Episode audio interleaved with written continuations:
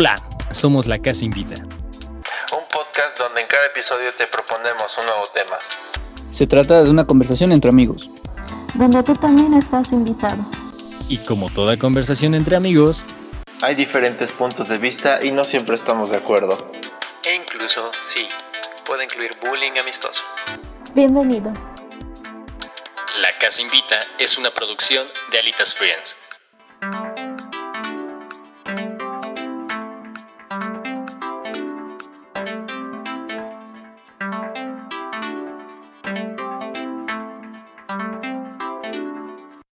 Bueno, pues bienvenidos a la segunda parte de este extenso tema, medio ambiente, extenso pero importante, me gustaría recalcar.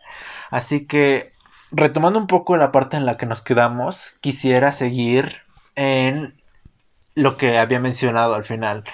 El consumismo va a ser el principal estandarte de este segundo episodio. Y ahora tocará hablar de otra industria que ha contribuido a la situación ambiental actual, que es la industria de la moda. Porque no es ningún secreto que a día de hoy existen muchísimas marcas, páginas, tiendas, etcétera, en donde puedes comprar eh, pues ropa, mucha, mucha ropa y muy barata. Y creo, y con temor a equivocarme, que la mayor parte de nuestra audiencia y nosotros mismos incluidos, pues tenemos mucha ropa. Más de la que realmente necesitamos. El fast fashion consiste en producir ropa en masa sin importar las consecuencias.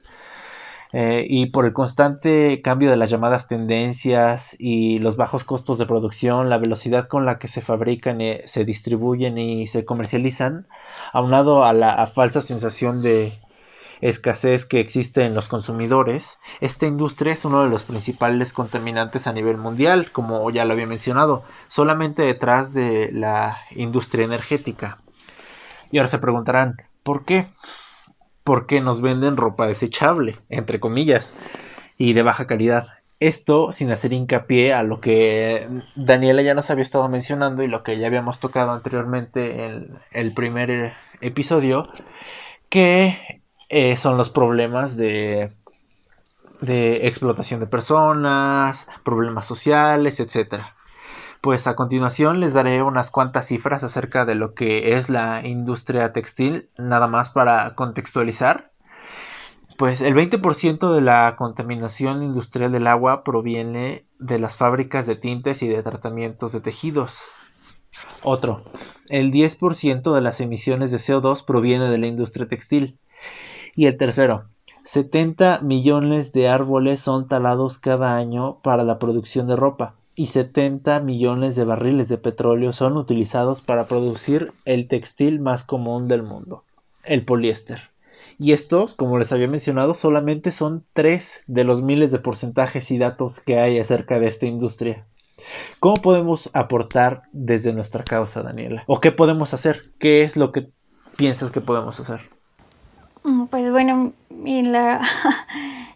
sí, repitiendo eso, ¿no? Hay un problema social detrás de esto y yo creo que esto del fast fashion es algo que se puso eh, de moda porque es un problema que lo detectaron, lo detectaron ya muchas personas, bastantes periódicos, ¿no?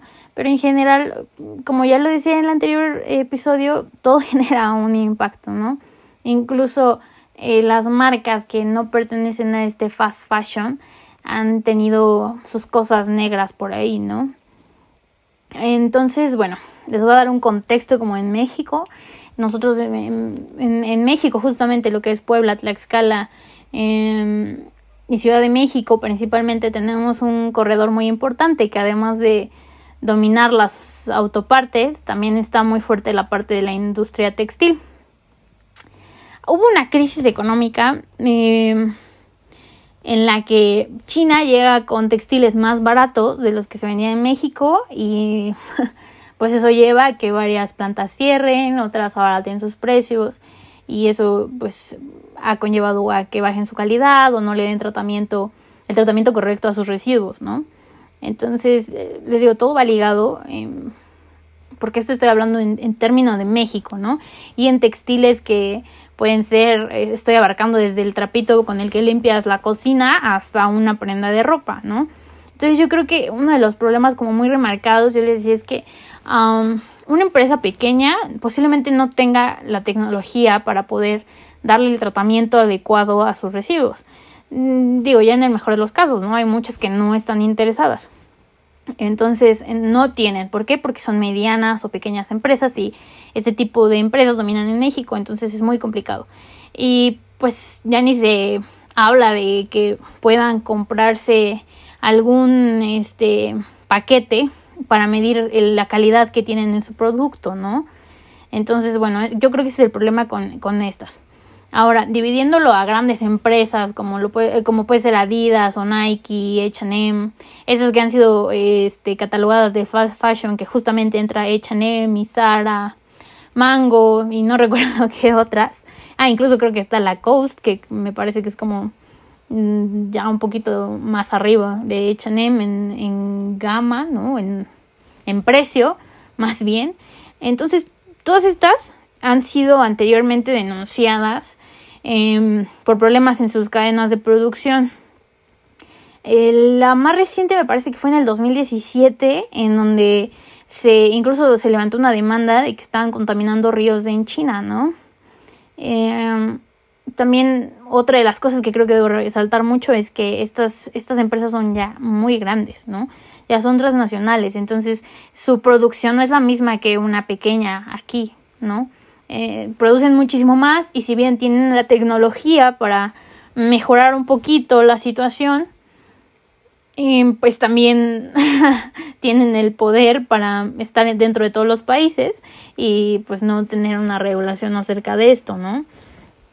Ahora, pues justo hablando de, esto, eh, me parece que han metido mucho este tema de de reciclar, ¿no? Por ejemplo, Adidas aseguraba que hay productos en su gama en las que todo, todo, todo el plástico que se encontró en los océanos eh, fue limpiado y ahora es tu producto, 100% eso. Hay otras como H&M, Mango mm, y como todas estas cadenas eh, del fast fashion que hicieron como campañas de For Life o algo así, no recuerdo cómo se llama. Eh, no estoy muy metida en el tema de la moda, creo que es de los temas que mm, más he dejado un poquito atrás. Em, porque es muy tentador, la verdad. Pero bueno, entonces eh, tienen esto igual, los mismos, ¿no? De que reciclan, eh, encuentran lo más comunes de que van al océano y limpian y con esto generan nuevos productos. Em, de, hecho, mm, hay algunos de estos que están eh, metidos en lo que es la economía circular, están inscritos formalmente. Entonces, bueno, como ya lo decía Eddie, a lo mejor y no todo está negativo y están contribuyendo en algo, claro, eh, pero yo les recalco, no hay que ser muy observador con qué están haciendo. Si lo están haciendo más por tema de marketing o um, por tema de que se puso de moda y entonces yo voy a saltar algo bien acertado, o por qué está ocurriendo, ¿no? ¿Por qué viene este mensaje? Siempre hay que ser como muy consciente de esto. Ahora, um, pues no sé qué ustedes qué opinan, ¿no? Y tampoco sé qué, qué marcas utilizan. Eh, así que no sé si tengan como algún comentario que meter a esto antes de que yo pase como ya directamente a lo que son los consejos um, que yo daría en este tema de la moda o algo así. Porque, pues ya les dije, ¿no? siempre hay algo de qué hablar. Todos tienen aspectos negativos. Um, hubo un movimiento dentro del auge de la, de la química, ¿no? En el que empezaron a meter, por ejemplo, en la mezclilla, antes se usaba un tinte natural y después pasaron a uno pues completamente sintético eh, que actualmente domina todo lo que es el demi, ¿no? Que son los pantalones de mezclilla y pues es un es más barato el proceso, claro, pero pues todo lo que conlleva en en consecuencia, ¿no? Y pues ya por último, hablando de la mezclilla, justamente, que es de los temas que creo que más domino en, en, el área de la moda, es eh, que la mezclilla en sí, ya les digo, ¿no? Es, tiene materiales, eh, o más bien tintes sintéticos, y ahora a esto le agregamos que, no sé si ustedes se han dado cuenta que en su lavadora, cada vez se ve más deslavada la cosa, ¿no? Tu pantalón o tu chaqueta. Pues en general todos los textiles se ven cada vez más deslavados. Por eso a veces tu mamá te dice, eso ya se ve muy viejo, ya quítatelo, ¿no? Todo esto es resultado de la degradación de tu material. Entonces, una de las cosas como que recomendábamos desde la ingeniería ambiental cuando se hace un análisis de lo que está ocurriendo es que haya filtros para las microfibras en las lavadoras, porque finalmente nosotros contribuimos a la generación de microplásticos, ¿no? Hay mucha gente que no nos cree y que dice, no, pero es que yo me botellita así, llega el señor de la basura y se la doy, y todo lo que genera en plástico se va ahí con el señor de la basura. Pero hay muchas otras cosas que tienen plástico y que tú a lo mejor no te das cuenta, en este caso por ejemplo el poliéster, ¿no? Entonces, si tú lavas en, en general, si tú lavas tu ropa, ya sea a mano o en lavadora, estás generando microplásticos, fin, o microfibras. Entonces, bueno, ese es un tema muy, muy importante a considerar. Creo que es una de las soluciones que les decía. Y ahora les voy a hablar de un caso en una comunidad en Puebla en la que cuando nosotros vamos a muestrear, es diferente la descarga municipal a la descarga industrial, ¿no? Y te empiezas a espantar porque hay una hay una cosa que no te cuadra. Y entonces empiezas a investigar más y te das cuenta que hay empresas em, que para evitarse este tema de que no sean multados o no sean cachados por las autoridades mexicanas porque se están excediendo de los límites permisibles, entonces van a las comunidades y les dicen, oye, mira, te voy a dar tanto dinero porque me laves este, este pantalón aquí. Entonces toda la comunidad se dedica a eso y pues ¿qué sucede? Pues la gran cantidad de emisiones que hay, ¿no? En, eh, como, en, un pueblo que está alejado, que no tiene nada que ver, que podría decir, no, pues ellos han de tener eh, una situación económica desfavorable, no les alcanza para tener gran cantidad de lavado eh, de mezclilla, ¿no? Entonces te das cuenta que detrás ahí, pues los engañaron, no saben cómo les afecta posteriormente. Y bueno, ese es un tema. Ahora, la otra cosa, ¿no? Atoyac y Zahuapan tienen textiles y estamos atascadísimos. Eh, ya sabemos que no tienen la mejor calidad, eh, específicamente el Atoyac, ¿no? Es de los más contaminados. Y no solamente hay textiles, también pues ya hay metales pesados, eh, aparte pues la descarga de agua residual, ¿no? Municipal. Entonces, bueno, les digo, no, no sé, no sé si otra vez ya me metí demasiado. Yo quería que alguien tomara la palabra, como saber qué saben, qué consumen, qué no consumen, pero quería darles como estas historias que yo tenía para conocer. Eh, bueno, eh, debido a, una vez más, debido a nuestra carrera, es un caso de estudio muy interesante y muy particular el del grupo Inditex, que es precisamente toda este, esta cadena de tiendas que tú mencionabas, Dani, que es Sara, Stradivarius, Bershka, etcétera. No, es muy interesante porque pues son marcas de origen español. Entonces, la logística que implica el mover todos sus productos desde España hasta los diferentes rincones del mundo, pues digo a nivel logística es wow. Se supone que ellos reportan que a nivel mundial sus repartos son de 48 horas, entonces te hace no sé, es impresionante la cantidad de productos que se mueven, los tiempos y además las rutas. Eh, en sus tiendas físicas y online se supone que cambian sus productos igual dos veces por semana. Y surge precisamente este tema con estas tiendas, ¿no? Ustedes ya estaban hablando un poco de lo que es el fast fashion y en gran parte la digamos, inversión, si queremos la invención de esta moda, si lo queremos ver así, es precisamente a este grupo, se le atribuye. Porque, pues como les menciono, ¿no? O sea, su logística es impresionante y aunque ellos reportan y dicen que sus sistemas de iluminación, principalmente en sus centros de distribución, que la mayoría están en España, son ecoeficientes y que además utilizan vehículos y bicicletas eléctricos y que su energía que utilizan es 100% renovable y que sus empaques son sostenibles y que utilizan las cajas no sé cuántas veces, pues de todos modos nos hace preguntarnos si realmente necesitamos estos artículos. Porque muchos, principalmente de este grupo, piensan que el tener o portar ropa les da un estatus y pues claramente ya hablábamos un poco de lo que es el consumismo y bueno pues muy alejado de la realidad no eh, también un caso muy interesante es el de la página de internet Shane que es China entonces vemos también ahí un problema que aparte de todo lo que genera que son imitaciones, que es textiles de baja calidad, que son salarios muy bajos y que la calidad de sus empleados es precaria. También deja una huella de carbono bastante importante el ver que ahora si de Inditex decíamos que viene toda la ropa desde España, ahora pensar que viene también desde China, ¡ah! creo que una vez más es cosa de cuestionarnos y no dejar de cuestionarnos de dónde viene todo lo que nos estamos poniendo desde y no solamente desde la fabricación, ¿no?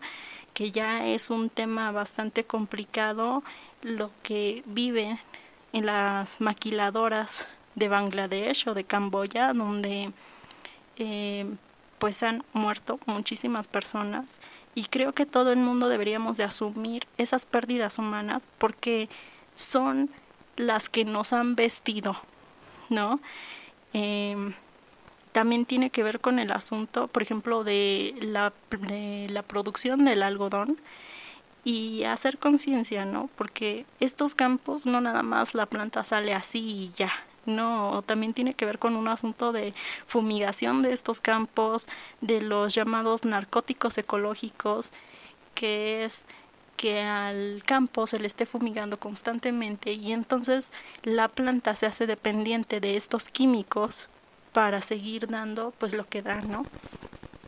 Y una parte muy importante que no solamente tiene que ver con la planta del algodón, sino con las semillas en general, el monopolio que tiene Monsanto y la manipulación genética de todas las semillas y también cómo a su vez han degradado la calidad de vida de los agricultores de cualquier tipo de semilla prácticamente. Y ya lo mencionaban igual ustedes un poco sobre las aguas residuales, pero en este caso específico de la moda sobre el cuero, que si bien en México tenemos un tema, también en India, donde se produce la mayor parte de cuero sintético o de baja calidad, que es principalmente la que se utiliza en todas las prendas de este tipo. Eh, y sobre todo también hablar de los vertederos, pero en cuanto a textiles, porque no toda la ropa se, se degrada de la misma manera y que aproximadamente tarda 200 años la que es producida a base de petróleo. O sí, como lo decían, ¿no? El poliéster, por ejemplo. Y que muchas veces igual pensamos que estamos reciclando y que estamos haciendo las cosas bien, pero no es así. Cuando pensamos que estamos donando, por ejemplo, la ropa, no sabemos o no nos damos cuenta de que muchas veces estos textiles van a terminar en países del tercer mundo, donde, como en nuestro país, la producción nacional de textiles ha disminuido o desaparecido debido a estas importaciones y que ni siquiera les estamos dando ropa en condiciones o nueva, ¿no? O sea, les estamos dando ropa de segunda mano, que no es como tal el problema, sino la cantidad de ropa que se da. Porque ya lo mencionaron bien ustedes, tenemos tanta ropa y siempre pensamos que no tenemos nada que ponernos, cuando en realidad tenemos montones y montones. Y tiene que ver también un poco con el episodio que hicimos de educación financiera, donde decíamos que a veces el pensar que compramos cosas baratas en realidad nos hace ser más pobres. Y hay muchísimos lados por donde ver este tema. Y como lo decía André, o sea, nada más hay que pensar que esta industria es la segunda industria más contaminante. Y aunque parezca chistoso, creo que es válida una comparación, por ejemplo, con la película de Diamantes de Sangre, que si bien no esta industria no está inmersa en una guerra, sí está dejando bastantes vidas humanas atrás y sobre todo pues el tema medioambientalista. Así es, es muy importante todo lo que habían comentado. Y pues algo que yo también iba a comentar era acerca de tenis Nike, tenis Adidas, que era lo que nos había comentado Dani, que hace unos meses salieron eh, tenis, los cuales están hechos con residuos que se recuperan del mar y pues hasta cierto punto es un beneficio, pero no sabemos si es totalmente cierto o solo es una campaña pues publicitaria para que se den más a conocer y sean según socialmente responsables. Y en cuanto a lo que decían, con todas las pérdidas eh, humanas que han existido en estas empresas donde los hacen trabajar por horas y horas y horas y les pagan muy poco, pues es triste, ¿no? La manera en cómo pueden vivir ese tipo de personas en otros países. De acuerdo a lo que comentaban de la ropa, eh, calzado, todo eso estuve yo en Veracruz haciendo mis prácticas profesionales en el departamento de reconocimiento aduanero. Ahí es donde verificas toda la mercancía, cómo viene, la documentación, etc.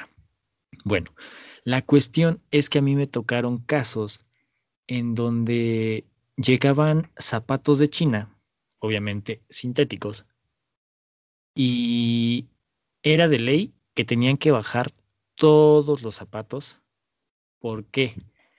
Porque de acuerdo a algo publicado en 2019, este, se iban a aumentar los aranceles a las industrias sensibles que existen aquí en el país, lo cual es el calzado, eh, lo textil, la confección, para pues poder quitar la incertidumbre a los productores nacionales. Se supone que aumentaron los aranceles entre el 25 al 30% y esto se mantendrá hasta el 2024.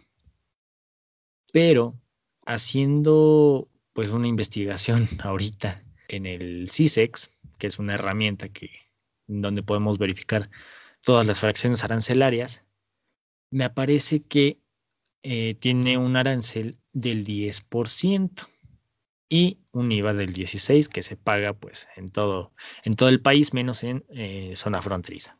Lo que sí me llamó la atención es que México tiene un acuerdo eh, con la República Popular de China en materia de medidas de remedio comercial, la cual pues es la que te dice que deben de pagar una cuota compensatoria para poder ingresar su, su mercancía, por lo mismo de que están afectando a la producción nacional. Y como son sectores sensibles, pues México no quiere estar perdiendo más dinero de lo que ya pierde.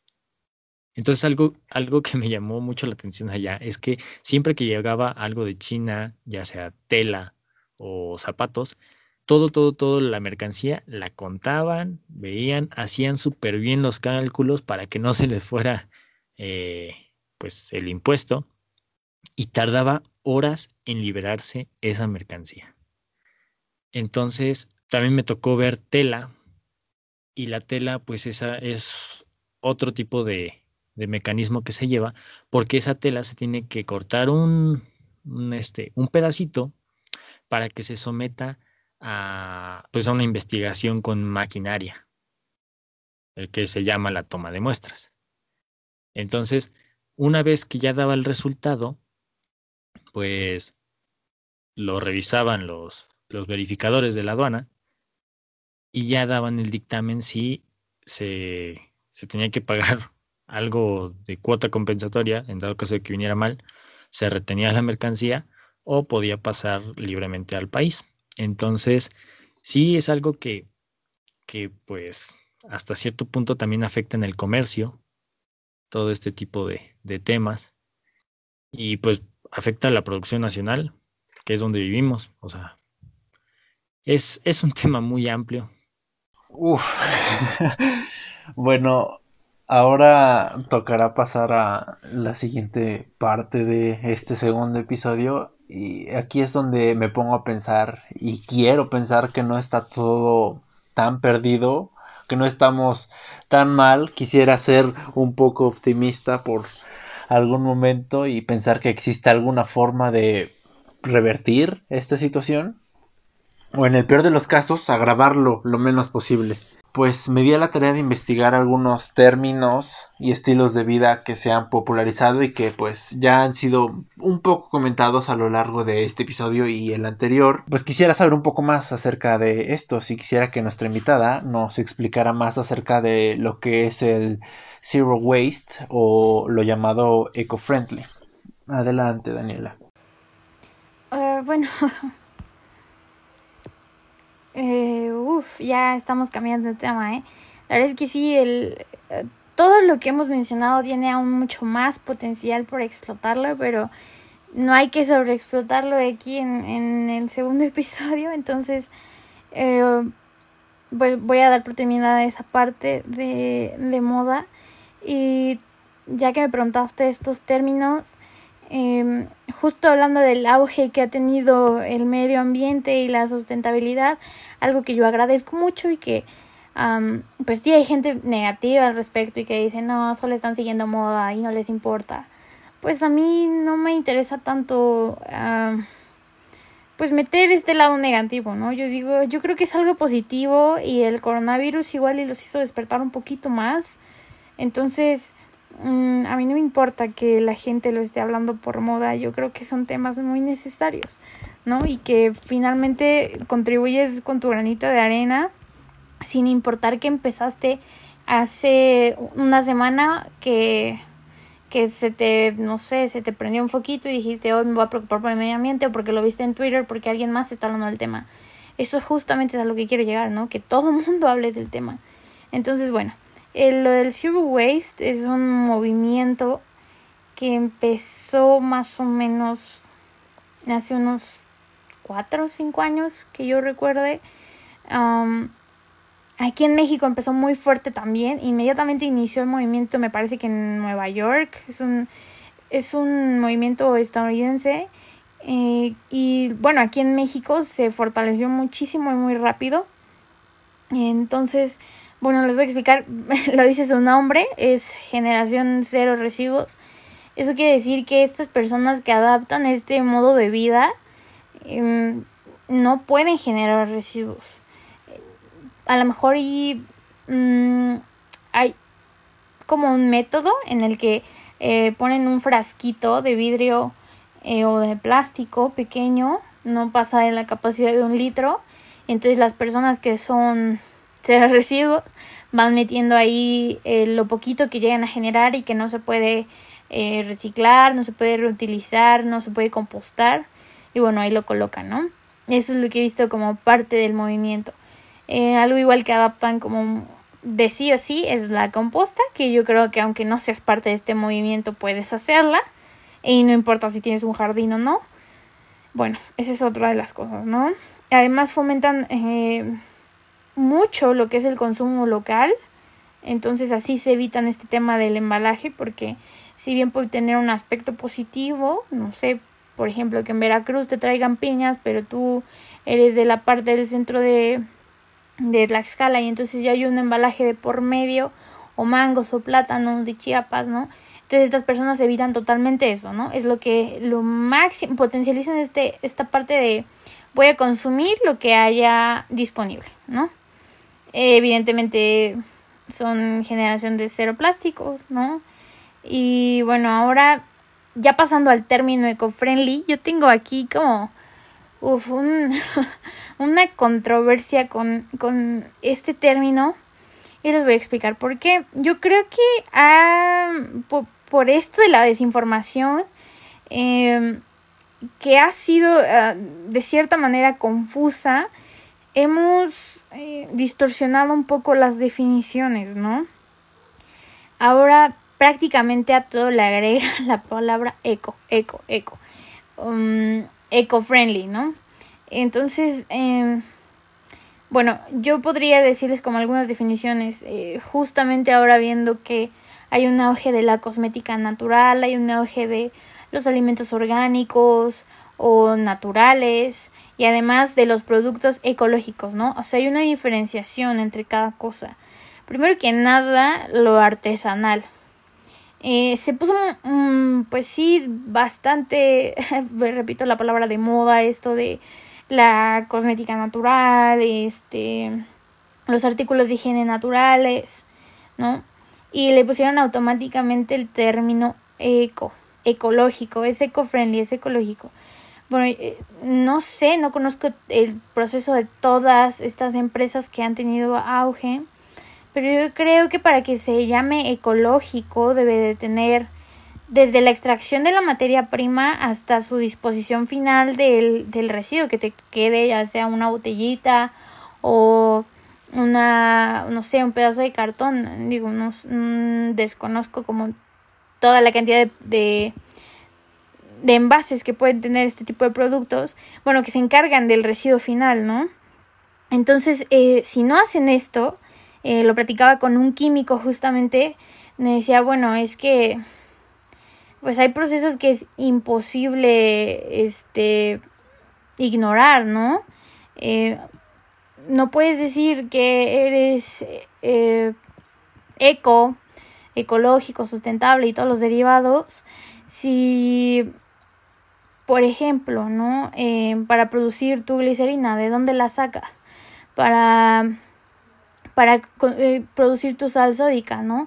Sabes de dónde viene en esta empresa en donde la sacaste, tiene una certificación, eh, regulan sus emisiones, ¿no? Entonces, bueno, creo que es como la primera cosa, ¿no? A lo mejor artesanal sí, ¿por qué? Porque lo hizo desde sus manos y lo hizo a una microescala, no estás hablando de un monstruo, una empresa que genera millones al día, estás hablando de una persona. Entonces, bueno, yo diría artesanal, eso es artesanal. ¿no? Que lo hagan con sus propias manos y que lo hagan a una pequeña escala. Ahora, orgánico. Bueno, hay una certificación para que se le llame orgánico a cualquier producto o alimento. Este consiste en que el 95, no, perdón, el 95% de los componentes que se hayan utilizado para generar el producto sean 100% naturales. Eso quiere decir que solamente el 5% pueden ser sintéticos. Hay, han existido algunos casos en los que, por ejemplo, no sé, en, para comprar papa orgánica. Yo tengo mi certificación de papa orgánica, pero al lado un vecino no está metiendo fertilizantes naturales, entonces me cae un poquito. O está metiendo algún plaguicida y entonces me cae un poquito, entonces está permitido que hasta el 5% para que pueda ser a un llamado orgánico, ¿no? Y luego está el término ecológico, que yo les hablé un poquito como la diferencia del artesanal, que es justamente esto, ¿no? Que desde la extracción de la materia prima te preocupes eh, de dónde viene, de quién viene, cómo lo produces, eh, las condiciones del productor, que ya lo hablamos en la moda rápida, ¿no? Y, y bueno, y todo el proceso, ¿no? Que eficientes, eh, si es a nivel industrial, que tengas las mejores máquinas, la mejor eficiencia, eh, que ahorres materia, que sepas a dónde va tu producto final, que te hagas responsable del producto final. Creo que eso igual es muy, muy importante, ¿no? Entonces, eh, lo, que, a lo que quiero llegar con esto del eco-friendly es que hay mucho lo que es el famoso greenwashing. Yo creo que a, a lo mejor han visto este término en internet por ahí. Y es justamente esto, ¿no? Como la publicidad que te dice que un producto es ecológico, sin realmente saber si lo es, ¿no? Eh, ya existe como eh, campañas para detectar este tema y saber si realmente son ecológicos, si no lo son. O sea, si un shampoo de la nada te dice soy ecológico, te lo juro, pero no te dice por qué, entonces ahí tienes algo que replantearte, ¿no? ¿Por qué? Eh, yo creo que había otro tema muy importante que me gustaría empezar a introducir. Hay una cosa que se llama ACB, que se llama análisis del ciclo de vida. Tú lo puedes buscar en internet y se supone que debe aparecer para cualquier producto. No necesariamente eh, alimentos, eh, eh, comida es lo mismo, ¿verdad? vestimenta, zapatos, todo tiene que aparecer. Entonces ahí te dice el impacto que genera. Si es ecológico, tú debes de notar la diferencia entre uno convencional y entre uno que no lo es. Y yo creo que otra de las cosas que voy a recalcar mucho aquí es que se ha metido como esta parte de que sin plástico ya es automáticamente mejor. Y yo creo que no es, no va por ahí, no es así. A mí me ha tocado trabajar ah, con personas eh, justamente en Tehuacán, igual en Puebla, digo, ahí está, está el lugar en donde estudio. Evidentemente tengo mucho contacto con personas ahí. Y metieron una, un, proyecto de cosmética, de productos de higiene, que sí vienen, el embalaje sí es de plástico, pero son productos que eh, ellos hacen la materia prima, ellos lo cultivan, ellos este, lo ponen a secar, les enseñaron y los capacitaron para tener un proceso y convertirlo en shampoo y en jabón. Entonces yo creo que ahí el, el tema del embalaje como que es lo menos importante, ¿no? Eh, porque también les ha costado mucho este, esto del transporte. Entonces, bueno, ya les di el consejo de buscar el ACB y a lo mejor hay muchas pequeñas empresas que apenas están iniciando, evidentemente no lo tienen, eh, porque pues es un estudio completo y pues como le dice una pequeña empresa, por ejemplo, justo de lo que hablaba allá en Tehuacán, oigan, este, ¿y cuánto, cuánto CO2 me está emitiendo por este proceso? A lo mejor y no tienen esos datos, ¿no? Pero ya tú tienes que valorar que sea de un lugar local y yo creo que eso le está dando un plus a tu producto, ¿no? Entonces, em, pues no sé qué opinen, ¿no? Eh, siempre le voy a decir eh, a todos los que me pregunten, ok, no viene en plástico, pero ¿y toda la cadena de producción que hay detrás de este? Y ya regresando como al, al plástico, que ya fue un tema que hablamos, pero me gustaría como finalizarlo, es que es un derivado del petróleo, ¿no? Entonces, si se supone que este, este derivado ya llevó como eh, un diferente proceso ah, y ya son fracciones, porque así se le llama, para obtener plástico y combustóleo y gasolina, ¿no? Bueno, que después pasa otro proceso de refinado. Entonces, yo creo que el problema sí es el plástico, claro, pero también está la extracción del hidrocarburo. O sea, hay, hay que empezar a ir un poquito antes de todo, ¿no? Eh, bueno, así como mencionas, Dani, y retomando esta parte de que hay, por ejemplo, lo de que le ponen eco a todo, también está la parte de que le de mm, definiciones que no están al 100% como claras para los consumidores, por ejemplo, los bioplásticos que uno piensa que porque ya es bio, pues ya la hicimos, ¿no? Sin embargo, este tipo de plásticos se degradan en situaciones muy específicas y también está el tema del reciclaje, del cual ya hablamos antes en el episodio pasado, que no necesariamente que diga que es reciclado, pues se va a reciclar. De hecho, los envases que dicen reciclable se refieren a que lleva un pequeño porcentaje de plástico reciclado, porque como lo mencionábamos antes, pues hay mucha variedad y también tiene que ver con su composición química. Y también la parte de sustituir plástico por papel. Como dices, no siempre es posible y creo que también ahí hay un tema en el cual hay que tener cuidado, porque el sustituirlo y poner papel, pues también es aumentar presión en el tema de tala de árboles y desaparición de bosques y bueno y también el caso de las bolsas de algodón no em, creo que sí es correcta decir que es por moda el que muchos están empezando a utilizar estas bolsas que no es negativo sin embargo muchos están comprando bolsas al por mayor por no decir otra expresión.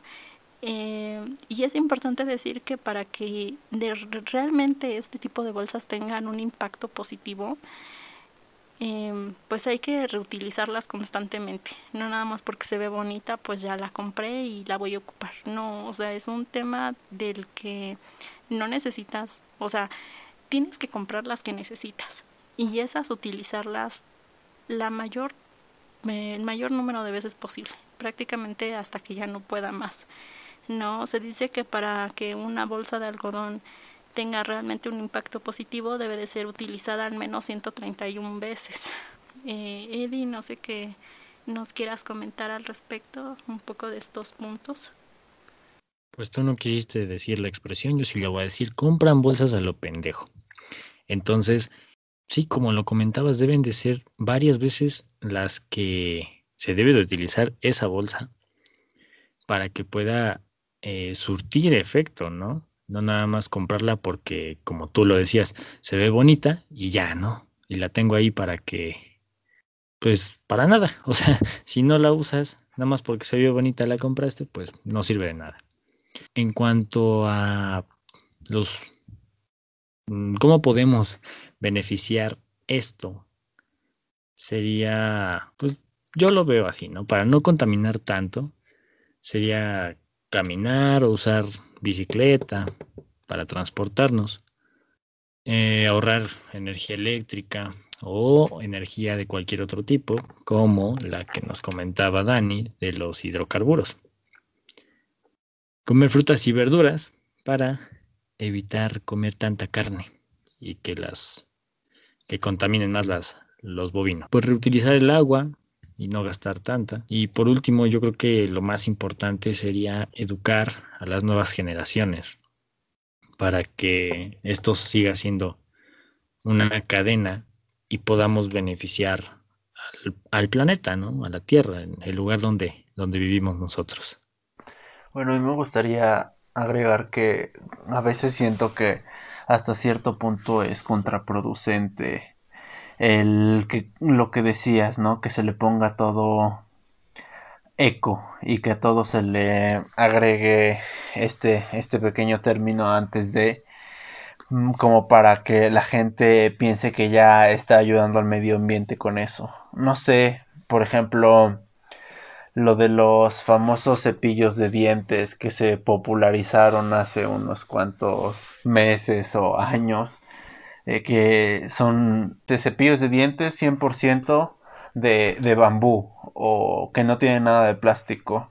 El ir más allá de, de lo que es dejar de consumir plástico, me parece que es como una solución muy, muy simple, muy inmediata y que pues a la larga genera consecuencias de mayor impacto. Como, como nos decías, Daniela, el cuestionarnos más allá de, de, lo que es nada más el comprar, el cuestionar las, las cadenas de producciones es lo importante porque pues si nos ponemos a pensar en lo que mencionó Eli, que el papel a la larga es lo mismo, contraproducente con, con la tala de árboles. No sé, creo que llega un punto en el que estamos tratando de sentirnos bien con nosotros mismos o de que la, la, sociedad piense que nosotros estamos ayudando a esta parte y en realidad no estamos haciendo nada, nada más estamos como lo, lo que decía en el episodio pasado, poniendo un pequeño taponcito en un hueco enorme tenemos que generar un impacto que va más allá de lo que son estas pequeñas acciones que pues en general no aportan lo suficiente como para hacer un verdadero cambio. Ahora bien, eh, me gustaría ir haciendo una conclusión de lo que han sido estos dos episodios y por ende ir terminando pues ya el tema de estos podcasts porque pues como decía, en años anteriores o en épocas anteriores, la gente que tocaba este, estos temas eran tirados de locos. Inclusive a día de hoy hay gente que aún niega rotundamente la existencia del calentamiento global y lo que es el cambio climático, todos los efectos que, que esto tiene, como ya habíamos comentado en un inicio. Y, y si bien han escuchado los episodios que han sido conducidos por mí se habrán dado cuenta de que repito mucho las expresiones y pues en esta ocasión no, no quiero que sea la excepción porque no se puede negar una, una, verdad absoluta como esta. El calentamiento global, el cambio climático son reales. Gente, por favor, hay que darnos cuenta de esto. No creo que hayamos estado dos episodios aquí hablando en vano. Me parece que es de suma importancia darnos cuenta de que esto es real y que las consecuencias que vienen son reales. Las consecuencias que vienen ya están aquí. Tenemos que hacer algo para cuestionarnos realmente si lo que estamos diciendo, haciendo, como mencionaba Daniela, tiene un impacto en, en lo que es el medio ambiente. Así que hay que ser un poco más analíticos en, en esta parte y no dejarnos guiar, como lo decía en mi punto anterior, simplemente por moda o por aceptación social. Y pues sí, yo igual concluyendo, em, voy a recalcar lo que decía Eli de las bolsas eh, de tela que se tienen que usar 331 veces, pues ya lo comparas y te das cuenta que has sido como, pues sí, engañado, ¿no? Por, por los medios, por haber visto a tu amigo en las redes sociales que hacía eso y dijiste, ah, sí, yo soy más verde, ¿no? Igual otro tema es, eh, pues les digo, todos estos, estos productos de cero residuos. Recuerdo mucho estos kits de cucharas y tenedor y todo, eh, incluido para que ya no tuvieras que utilizar nunca un desechable más. Yo decía, bueno, ¿para qué comprar ese producto si tú en tu casa tienes lo mismo, una cuchara, un tenedor, un cuchillo, lo enrollas en una servilleta o lo pones en un traste que ya tienes y no necesitas comprar estos productos? Igual otro muy famoso es como el, el del popote, ¿no? Que haciendo investigación decían, bueno, las empresas mineras son de las que más contaminan, ¿no? Entonces, seguirle metiendo más presión a esto, si tú lo comparas, pues mejor sigue consumiendo plástico, ¿no?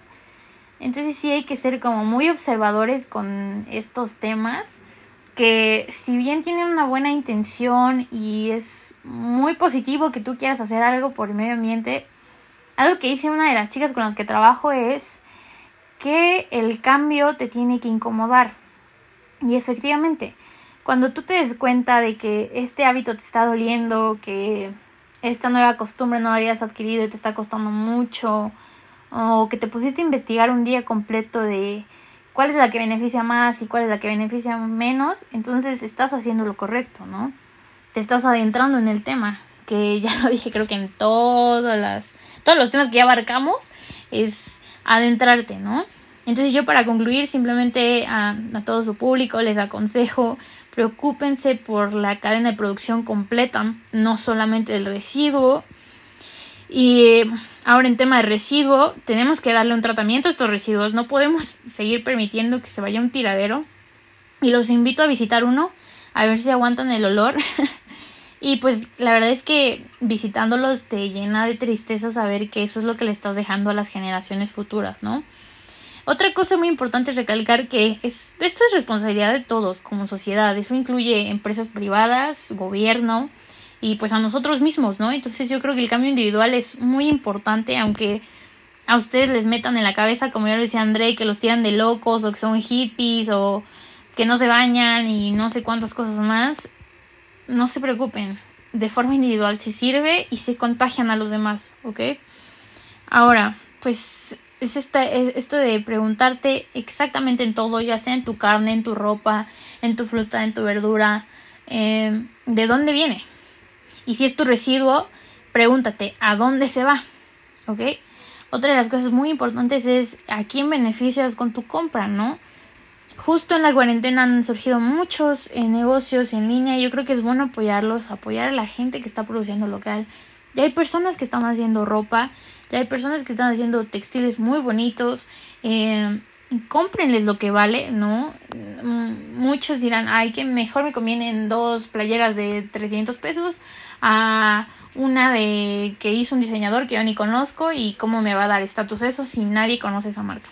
Bueno, hay que quitarnos ese chip, ¿no? Y para el cambio climático, que yo creo que es un tema eh, muy, muy amplio y para mí como estudiante, es el más importante de todos y es el que más nos va a dar en la madre. Em, creo que no había dicho groserías dentro de todo el podcast, pero lo tengo que decir ahora. Eh, es, es, es, esto, ¿no? Si no hacemos nada por el cambio climático, pues nos va a llevar la fregada a todos. ¿Por qué? Porque no solamente se vienen inundaciones ni migraciones, eso es lo mejor de, los casos. Ahora viene cómo vamos a alimentar a las personas si cada vez se pierden más suelos, si cada vez modificamos más el ciclo del agua, si no estamos contribuyendo a que se recarguen los mantos acuíferos. Y ahora con el cambio hay menos agua, se evapora más rápido. Bueno, entonces ya tenemos un tema de no solo escasez de agua, también del agua depende de todo, que comamos, que nos bañemos, que es más, nuestro teléfono, nuestra ropa dependen de eso, ¿no? Entonces es bien importante tomen acción por esto, preocúpense, investiguen más por el tema. Eh, ya lo dijimos, disminuyan su consumo de carne, también disminuyan su huella de carbono, que es pues la cantidad de carbono que generan ustedes. Eh, investiguen más del tema también. Busquen a políticos que se preocupen por el tema, pero no solo por, un, eh, por estrategia política, ¿no? Sino porque de verdad lo vean como un compromiso y que se ajusten a esto, justo, ¿no? Del Acuerdo de París, que lo cumplan y lo más importante creo que para mí es proteger tus bosques. Ahora, tenemos que rechazar este mundo globalizado si este rechaza el medio ambiente. Yo he sido partidaria de eso. Eh, claro que es tentador ver las tendencias y qué hacen los demás. Se puso de moda este, esto de los influencers. Ahora no solamente son artistas en el medio de la televisión o en la música, también hay influencers a los que les queremos seguir su ritmo de vida, ¿no? Mm, algo que entra mucho en controversia que decía Jane Gondal, eh, que ya voy a terminar con esto, es que el 10% de los más ricos emite la mitad del dióxido de carbono que se genera en el planeta, mientras que la mitad de la humanidad solo produce el 10%. ¿Por qué? Porque no tenemos... Eh, a lo mejor como clase media, que yo me reconozco media alta, eh, no tenemos tanto para excesos, a lo mejor lo tenemos, pero no tanto. Entonces hay que ser más conscientes de qué ritmo de vida quieres y diferenciar entre calidad de vida y entre lujo, ¿no? Porque tú asocias el éxito y la felicidad con pues comprarte cosas que ya viste con todas estas personas que ya mencioné, pero pues va más allá, ¿no?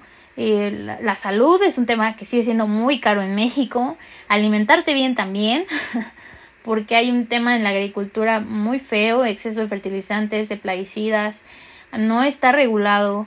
Eh, hay uh, cultivos que se están que se les está metiendo agua residual que viene precisamente de estas textileras o de esta industria eh, ¿no? de autopartes, entonces ya trae metales pesados, o incluso otras, ¿no? De otros servicios. Nada más estoy enfocándome en estas dos, pero hay muchas más.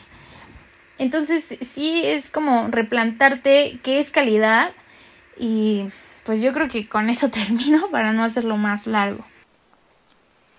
Bueno, yo para concluir, pues finalmente eh, quiero decir prácticamente lo que dijo Dani. No, es este tema de cuestionarnos cuestionarnos y no dejarle hacerlo. No solamente con nosotros mismos, que sí es lo más importante, pero también con los demás. Como dice ella, eh, ¿a quién le estamos beneficiando realmente con nuestras compras? Y preguntarnos si realmente necesitamos algo. Por ejemplo, eh, hablábamos un poco sobre, bueno, Dani lo mencionó específicamente sobre los plásticos de los electrónicos y vaya, es que cambiar de teléfonos parece que cambiamos de calzones cada rato, ¿no?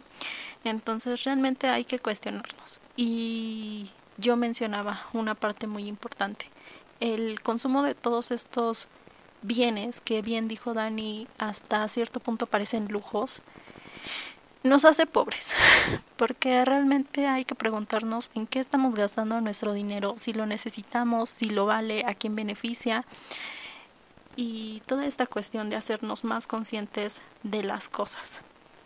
Es importante tomar en cuenta el comercio justo, como ya lo mencionaba, pagar lo que es por cuestiones locales que disminuyen muchísimo la huella de carbono, ya que no estás trayendo tus ropas desde China o desde España. Y sobre todo yo quiero decir que todo esto nos beneficia a nosotros, porque el planeta ha existido por miles de años y muchos de esos años ha sido sin la humanidad. Entonces, si hacemos algo, en realidad es por nosotros, porque si nosotros nos extinguimos sin tener agua o por la cuestión del calor, o incluso porque el agua suba en cuanto, en cuanto a tema de mar, pues finalmente los que se van a morir somos nosotros. Pero el planeta seguramente va a continuar por muchos años más. Así que pues hay que cuidarlo y hay que hacernos conscientes de cómo lo estamos haciendo. Investigar realmente si lo que nosotros que creemos que es correcto lo es y no solamente dejarnos llevar por estas modas, como bien lo decía André, lo del cepillo de dientes o lo que mencionaba Dani, ¿no? De los cubiertos. Y pues finalmente, muchas gracias Dani por acompañarnos en esta emisión. Espero que de verdad este tema y todo lo que se habló, que si bien es bastante amplio y seguramente nos faltaron muchísimas cosas por abarcar, eh, deje un mensaje positivo e importante en nuestros oyentes. Gracias. Exacto, pues antes que nada, gracias Dani por haber estado con nosotros en este episodio. Fue interesante conocer todo lo que sabes todo lo que nos compartiste y le compartiste a las personas que nos están escuchando acerca de todo este tema que tiene muchas variantes. Lo único que quiero agregar es que nosotros como humanos, yo siempre lo he dicho, somos como un virus.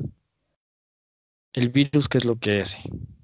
Come algún organismo vivo, lo mata y se fuga hacia otro lado, hacia otro organismo. Bueno, pues básicamente nosotros somos un virus. Estamos acabando con el planeta. ¿Y qué estamos esperando en un futuro? Viajar a Marte para intentar llegarlo a consumir también. Lo único que le quiero comentar a las personas es tratar de usar lo necesario eh, para que no nos acabemos todos los recursos naturales que tenemos, de todos los que ya se acabaron a lo largo de años para poder seguir viviendo más tiempo en este planeta. Eh, y tratar de invitar a las personas, convencerlas para que cambien su manera de vivir, ya sea cerrando la llave del agua, cruzando bolsas, botellas, todo lo que comentábamos en este episodio. Háganlo. queremos tener nosotros un impacto y que las personas puedan cambiar. Entonces, no lo tomen en vano, cambien por ustedes mismos y pues nos vemos en la siguiente misión. Gracias. Bueno, pues como ya mencionó Eli, este como muchos de los temas que se han tocado en el podcast da para muchísimo más, más que dos episodios. Créeme que realmente me gustaría extenderme más tiempo, pero pues hemos llegado al final. Me gustaría poder abarcar más sobre los puntos que tratamos y también sobre algunos de los cuales no fueron tan mencionados. Y pues como les decía, por limitaciones de tiempo, hasta aquí llega este episodio.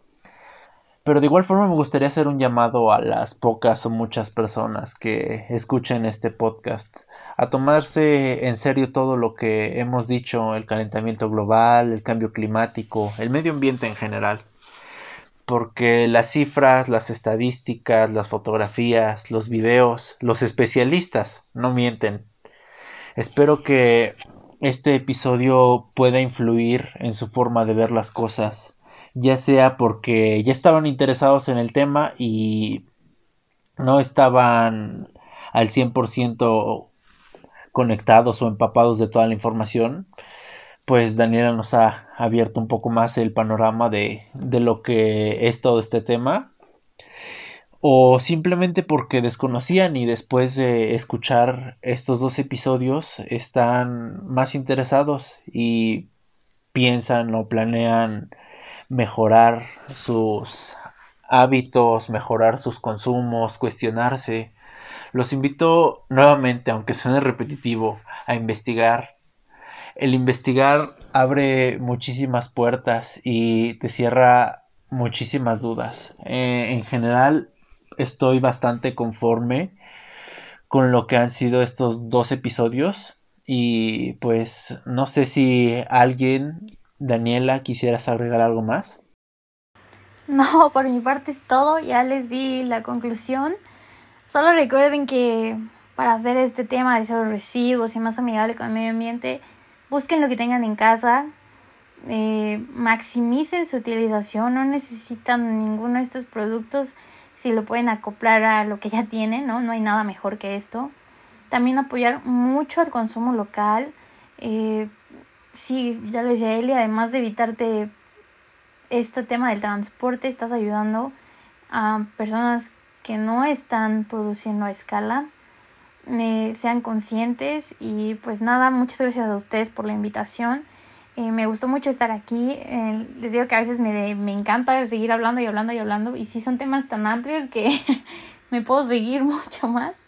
Mm, gracias por escucharme, no solamente a su público, ustedes también. En mis redes sociales, eh, en Facebook estoy, como Hazlo Sustentable o Daniela Sartillo, eso es de, forma personal, por si necesitan alguna cosa.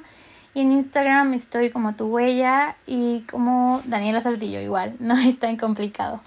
Y pues bueno, nada, nuevamente agradezco la invitación chicos y pues gracias. Bueno, pues sin más por agregar por el momento, agradezco una vez más de las múltiples veces que ya hemos agradecido a Daniela por acompañarnos el día de hoy y a los Alitas Friends que estuvieron presentes y a los que no también. Y pues no olviden seguirnos en nuestras redes sociales, una vez más, Instagram, Facebook y YouTube como Alitas Friends. Y pues tenemos episodios nuevos los lunes y los viernes a las 12 pm horario México. Cuídense y cuiden al planeta. Nos vemos en la próxima.